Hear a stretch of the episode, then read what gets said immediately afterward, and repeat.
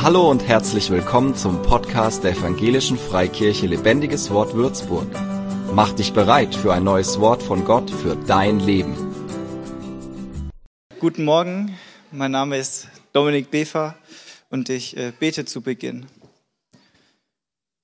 Herr Jesus, ich danke dir, dass du dein Leben für uns gegeben hast, dass du den Weg zum Vater frei gemacht hast, dass wer dich hat, das ewige Leben hat, dass du uns gerettet hast, dass du uns dein Wort gegeben hast, dass du das lebendige Wort bist und dass wir dir darin begegnen können, dass wir, wenn wir darin lesen, wenn wir darin Erkenntnis erhalten, wir im Glauben wachsen werden und zu reiferen Christen werden, die bereit sind, die voll ausgerüstet sind für jedes gute Werk, was du durch uns und mit uns vorhast. In Jesu Namen. Amen.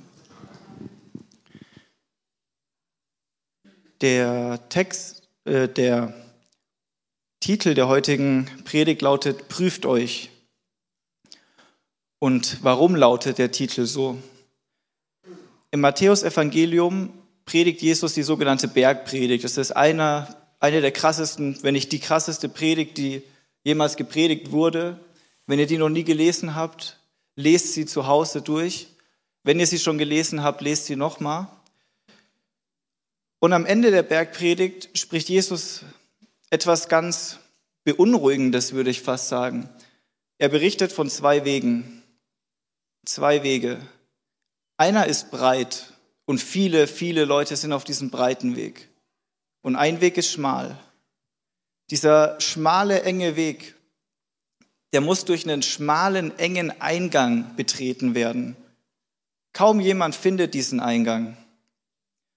Viele lieben sich selbst, viele lieben die Sünde, deshalb finden sie diesen Weg nicht, weil sie mit sich selbst beschäftigt sind. Diese, dieser einsame Weg, dieser schmale Weg, der wird durch ein kleines Tor, durch eine enge Pforte betreten. Und wenn du da durchgehen möchtest, dann musst du alles ablegen, was du bei dir hast. Keine Selbstgerechtigkeit, kein Stolz, Du brauchst Buße. Du musst Buße tun. Du musst von eigenen Wegen umkehren, um durch diese schmale Tür durchgehen zu können. Du musst dich Christus absolut unterordnen, um durch dieses schmale Tor auf den schmalen Weg zu kommen. Du brauchst die Bereitschaft, die absolute Bereitschaft, Jesus Christus zu folgen, um auf diesem schmalen Weg gehen zu können. Der breite Weg, der ist breit. Da sind fast alle drauf. Und alle, die da drauf sind und bleiben werden, die gehen verloren. Und da laufen viele drauf, auch viele religiöse Leute. Da laufen Heiden, da laufen Juden, da laufen Moslems, da laufen Hinduisten, da laufen Buddhisten, Atheisten, Agnostiker und jede andere Form von Isten, die wir uns so vorstellen können. Doch was das Traurigste ist, auf diesem Weg werden auch Katholiken laufen. Dort werden auch Baptisten laufen, Evangelikale, Protestanten, Methodisten und auch jede Form von Christ, zumindest von einem Christ, wie er sich selber nennen würde, wie er von außen aussieht. Warum sage ich das? Warum ist das so schrecklich? Da steigen wir in den Bibeltext ein, in Matthäus 7, Verse 21 bis 23 Uhr.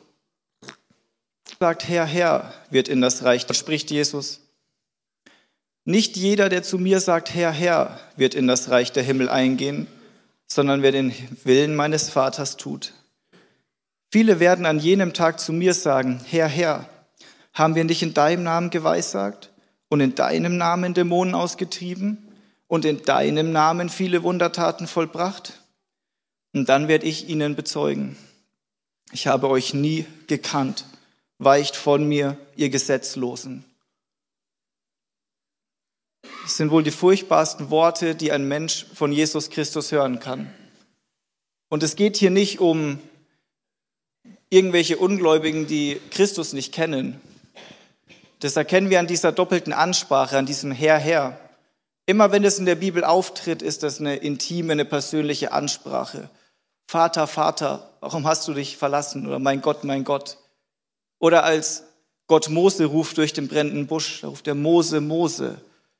Wenn jemand persönlich und direkt im Rahmen einer eigentlich Beziehung angesprochen wird, ist es ein doppelter Name, der das irgendwie verdeutlicht.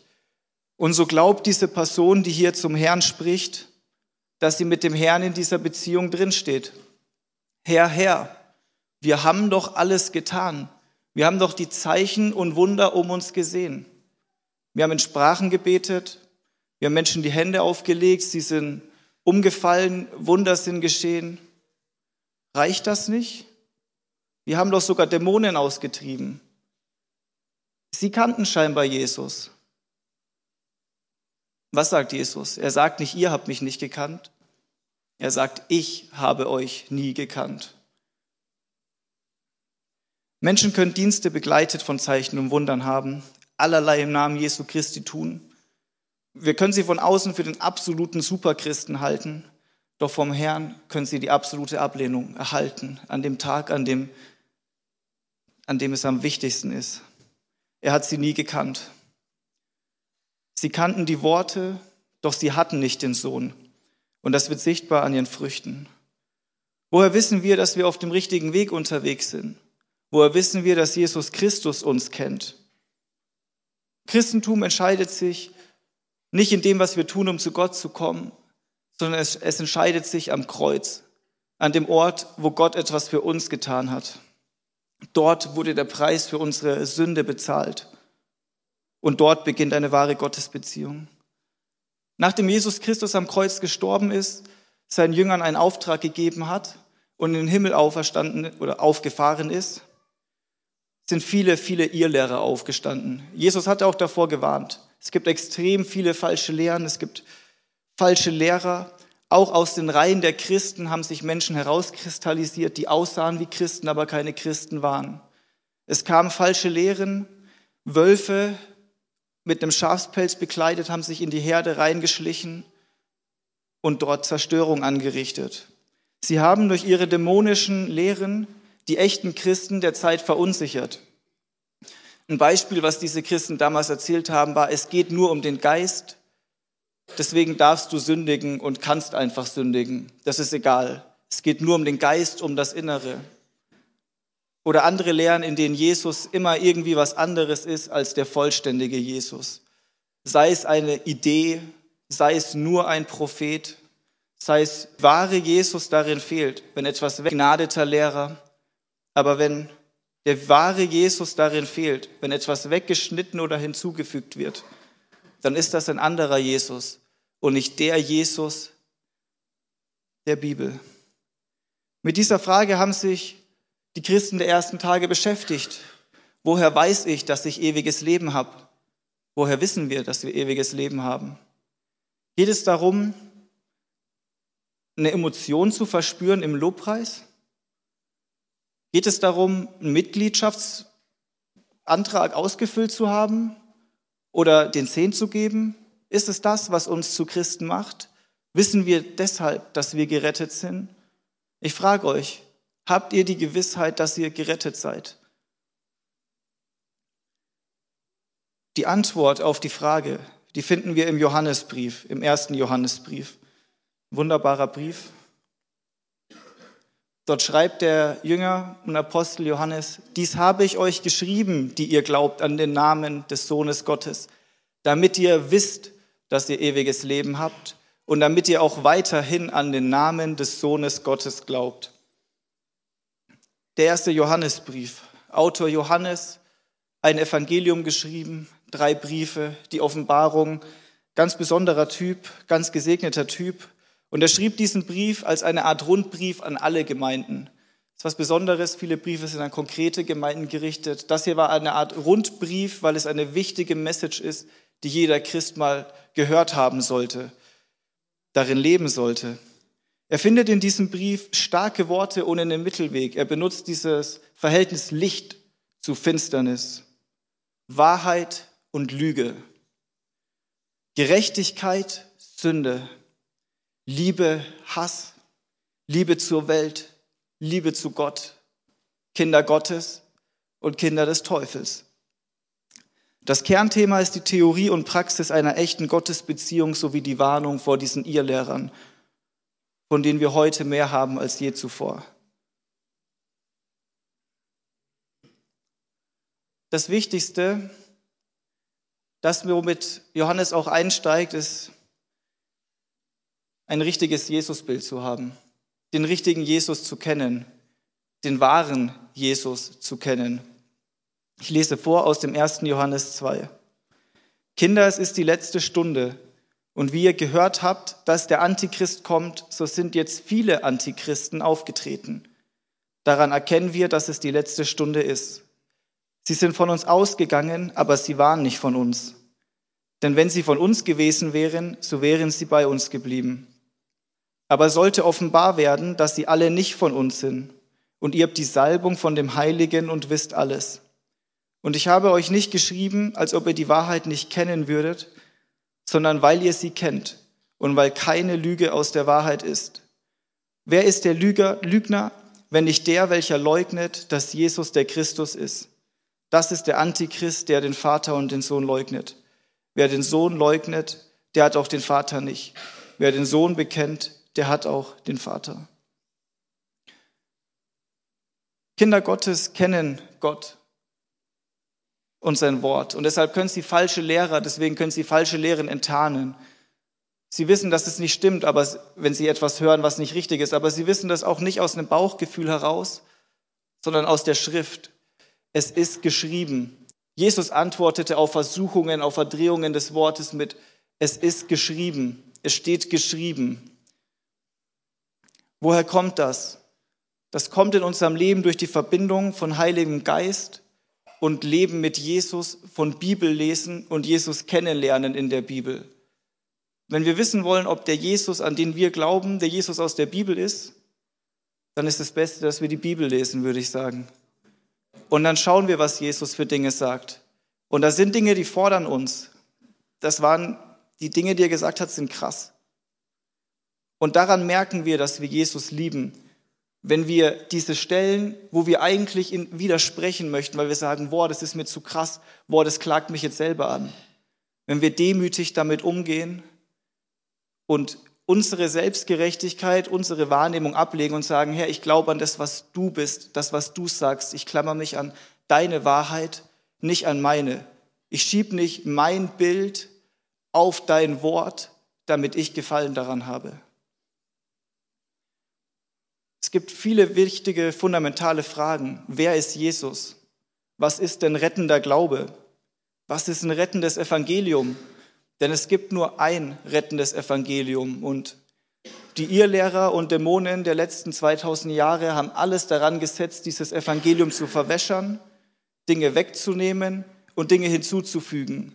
Und herausgekommen ist kraftloser Unsinn, der höchstens Kraft hat Menschen in eine ewige Verdammnis zu führen und ihnen auf diesem Weg noch eine falsche Sicherheit zu geben. Die wahre Grundlage ist Jesus Christus kennen. Im zweiten Korintherbrief, Vers 5, äh, Kapitel 5, Vers 13, schreibt Paulus, prüft euch, ob ihr im Glauben seid, nicht, dass ihr unecht seid. Er will auch selber geprüft werden an der Stelle. Und wie wieder mal, es geht nicht darum, dass wir uns an unserem Bauchgefühl prüfen.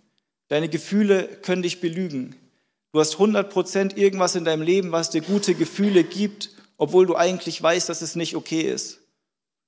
Wir sollten nicht an unseren Gefühlen, an unserem Bauchgefühl Gott messen, unsere Gottesbeziehung messen oder den Jesus messen. Durch den Geist und durch die Schrift, die vom Geist kommt. 100% Wahrheit, das, was geschrieben steht, da könnt ihr drauf bauen. Gefühl ist, ist dabei völlig egal. Lies die Schrift. Bitte Gott, dass er dir die Augen und das Herz öffnet. Jetzt kommen wir zum zweiten Punkt, an dem wir wirklich prüfen können, ob wir im Glauben stehen. Das ist ein Punkt, den hört man heutzutage nicht so gerne. Es geht um den Glaubensgehorsam. In 1. Johannes 2, Verse 3 bis 6 steht, und daran erkennen wir, dass wir ihn erkannt haben, wenn wir seine Gebote halten.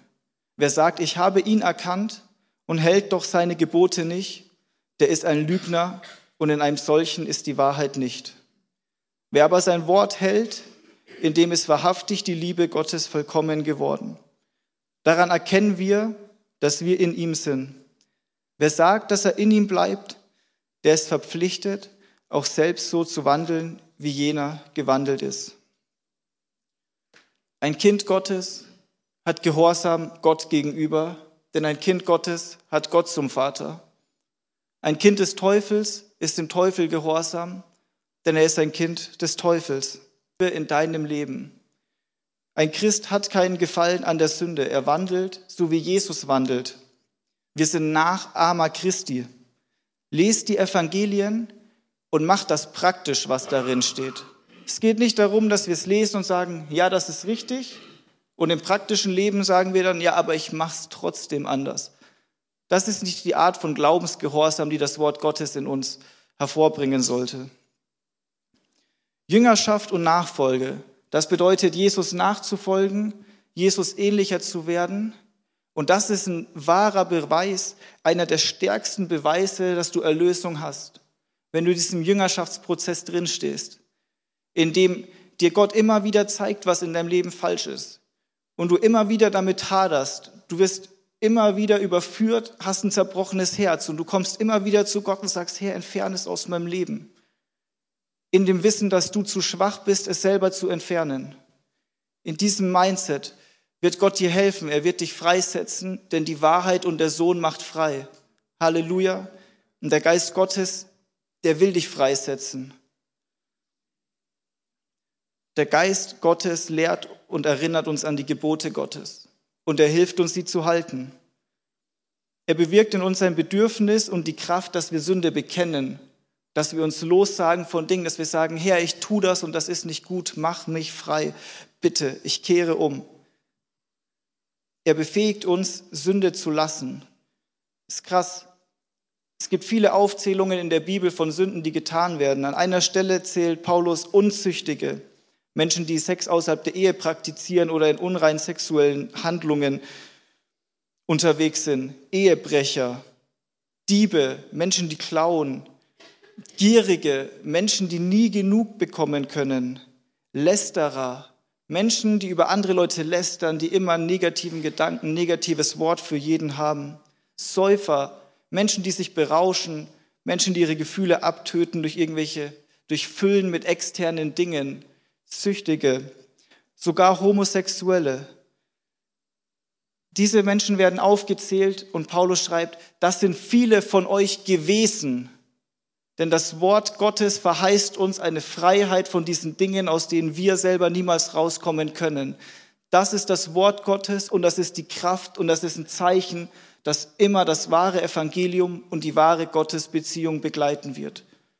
Es geht nicht darum, dass ihr jetzt und hier vollendet seid, aber dass ihr in diesem Prozess drin seid, indem ihr einen Vater habt, der euch erzieht, der euch Sünde in eurem Leben zeigt, Ihr reagiert in Gehorsam, in Buße, ihr brecht auch mal aus, aber ihr werdet immer wieder zurückgeführt werden. Ihr seid in diesem Erziehungsprozess mit Gott und ihr werdet immer, wenn ihr über eine längere Zeit zurückguckt, Veränderungen in eurem Leben sehen.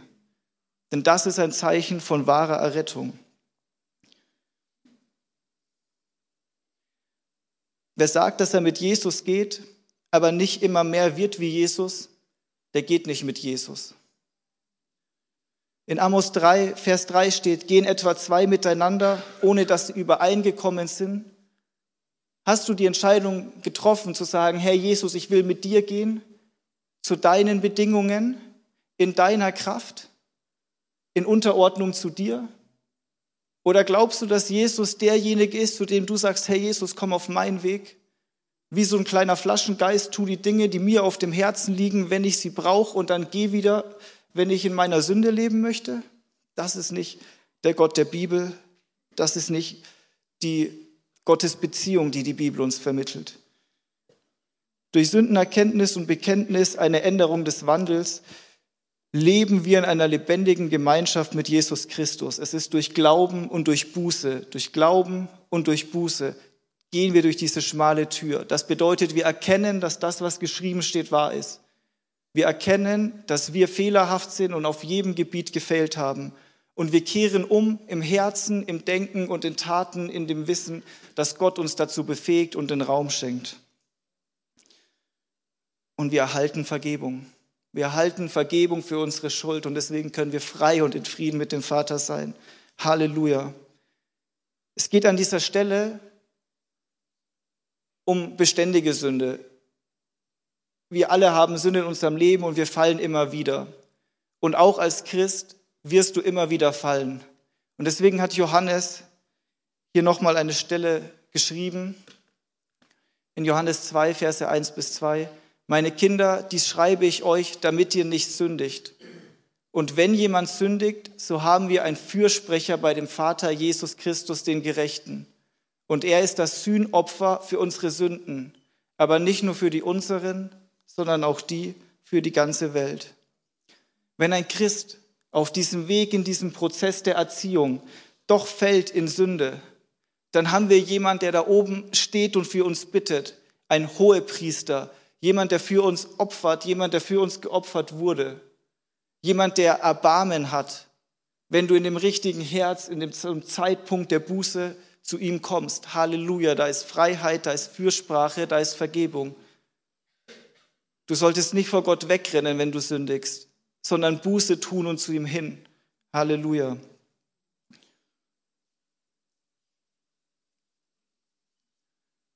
Ein extrem praktisch testbares Beispiel in unserem Leben, ob wir ewiges Leben haben und Erlösung erhalten haben, ist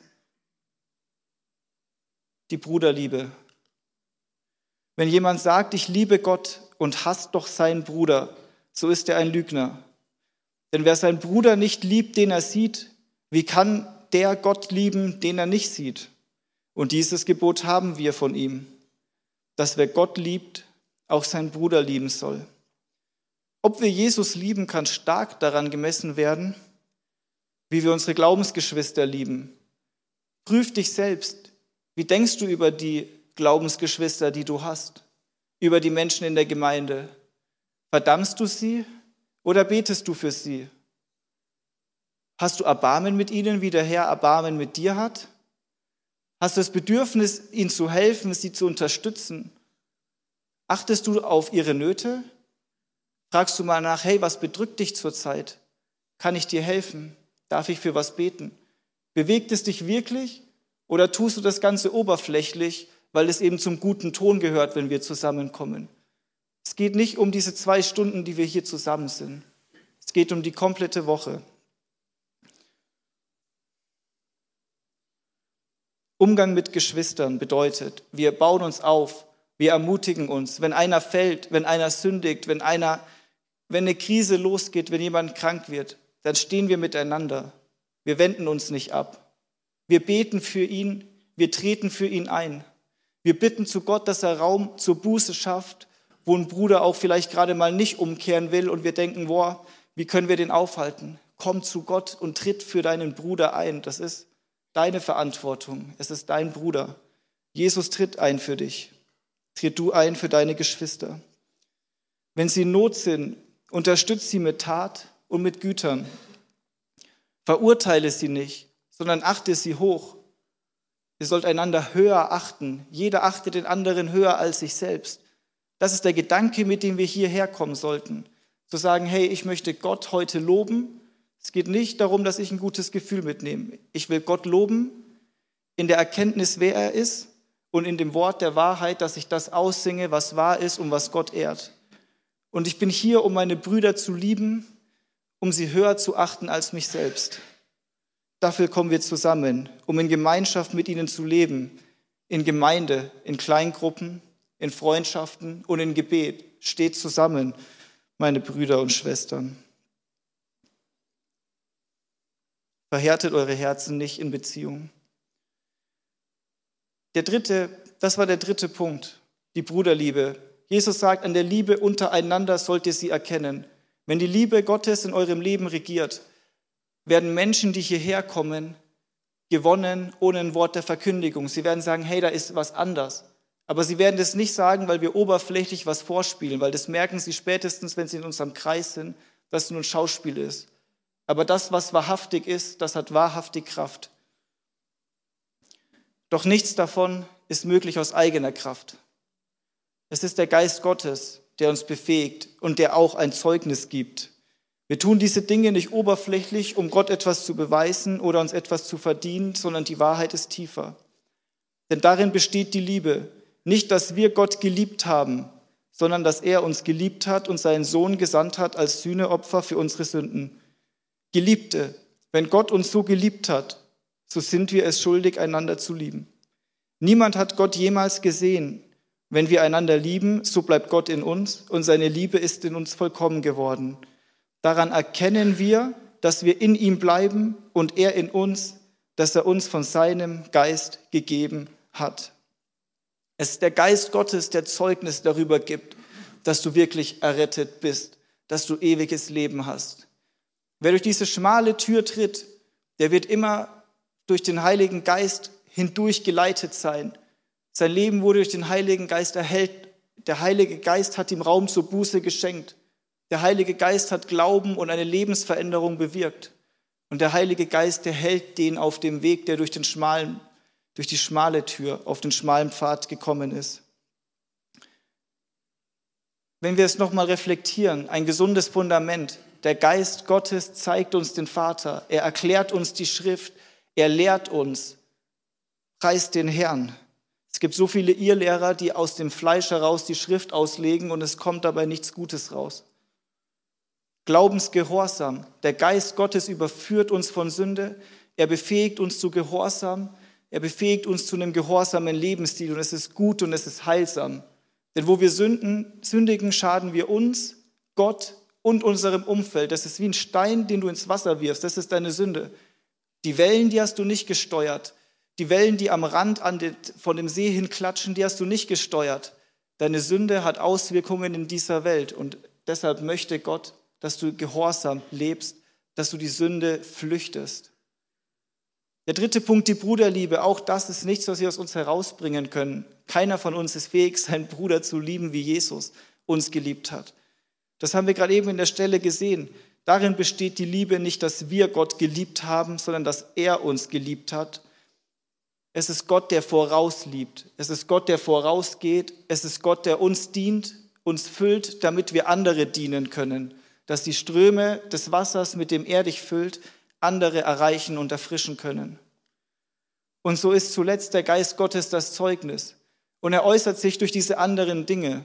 Er äußert sich auch durch Zeichen und Wundertaten. Aber wenn wir zurückspringen zur ersten Stelle, dass es doch viele Wundertäter gibt, die vom Herrn abgewiesen werden, so werden wir nun alle verstanden haben, dass der Geist Gottes sich in einem Leben nicht dadurch äußert, dass ihr etwas Besonderes tut, dass ihr mal hier vor allen den Sprachen betet oder einen riesen Stein wegrollen könnt, der euch zu stark ist oder was auch immer, sondern es geht um diese tiefsten Veränderungen des Lebens auf eure Lebenszeit. Das ist das Werk des Heiligen Geistes.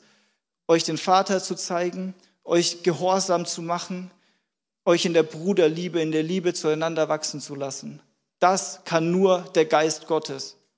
Wunder tun konnten auch diese Zauberer in Ägypten. Das haben die auch hinbekommen, gegen Mose da ein paar Stöcke zu Schlangen zu machen. Es gibt viele Irrlehren, die Kraft haben. Ihr werdet von vielen anderen Religionen hören, hey, wir haben Zeichen und Wunder. Ja, haben sie. Irgendwelche dämonischen Zeichen und Wunder. Aber diese Veränderung, das ist ein Zeugnis für den wahren Gott. Ein Baum trägt immer Früchte nach seiner Art. Ein Kind Gottes wird immer handeln wie ein Kind Gottes. Und prüft euch anhand der Schrift, ob ihr Kinder Gottes seid. Doch es geht nicht nur um diese Seiten, sondern wir haben auch Zusagen. Wir haben eine Gewissheit, dass Gott unsere Gebete erhört. Und es geht hier nicht um egoistische Gebete. Es geht nicht darum, dass du noch ein fetteres Auto brauchst oder noch mehr Geld, um einfach mehr Geld zu haben. Es ist die Freimütigkeit, die wir ihm gegenüber haben, dass er uns hört, wenn wir seinem Willen gemäß um etwas bitten. Und wenn wir wissen, dass er uns hört, um was wir auch bitten, so wissen wir, dass wir das Erbetene haben, dass wir von ihm erbeten haben. Wir haben die Gewissheit, dass Gott unsere Gebete erhört, wenn wir den Willen des Vaters suchen, wenn wir prüfen, Gott, was ist dein Wille? Und wo finden wir Gottes Wille?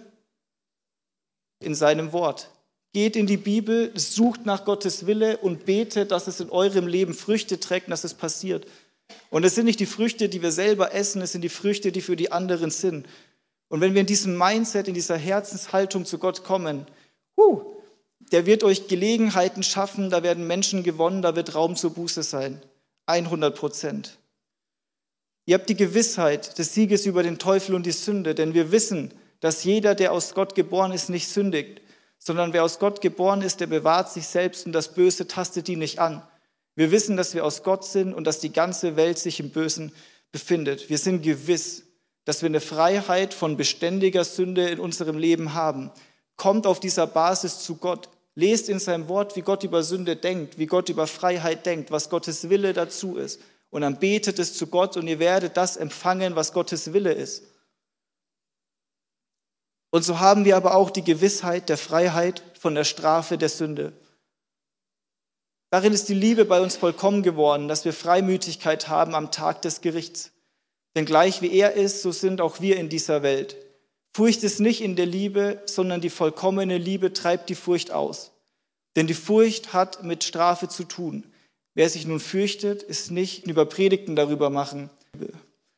Darüber können wir jetzt ewig sprechen, da könnte man Predigten über Predigten darüber machen. Im Endeffekt geht es darum, hey, du bist befreit von der Sünde, von der Strafe der Sünde in deinem Leben. Wenn du durch diese Tür gegangen bist, wenn du ein Kind Gottes bist, in diesem Nachfolgeprozess stehst, alles durch Gott bewirkt und vollbracht, dann hast du die Gewissheit, dass du am Tag des jüngsten Gerichts freimütig vor Gott stehst. Und so kommen wir auch zu dem Gebet. Nicht aus Angst vor einer Strafe, nicht aus, hey Gott, schlag mich jetzt nicht. Wir kommen aus der Freiheit eines Kind Gottes, weil wir Frieden mit Gott haben zu ihm. Und Gott hat Kraft in unserem Leben. Und so haben wir als Christ die Gewissheit des ewigen Lebens. Und darin besteht das Zeugnis, dass Gott uns ewiges Leben gegeben hat. Und dieses Leben ist in seinem Sohn. Wer den Sohn hat, der hat das Leben. Wer den Sohn nicht hat, der hat das Leben nicht. Dies habe ich euch geschrieben, die ihr glaubt an den Namen des Sohnes Gottes, damit ihr wisst, dass ihr ewiges Leben habt und damit ihr auch weiterhin an den Namen des Sohnes Gottes glaubt.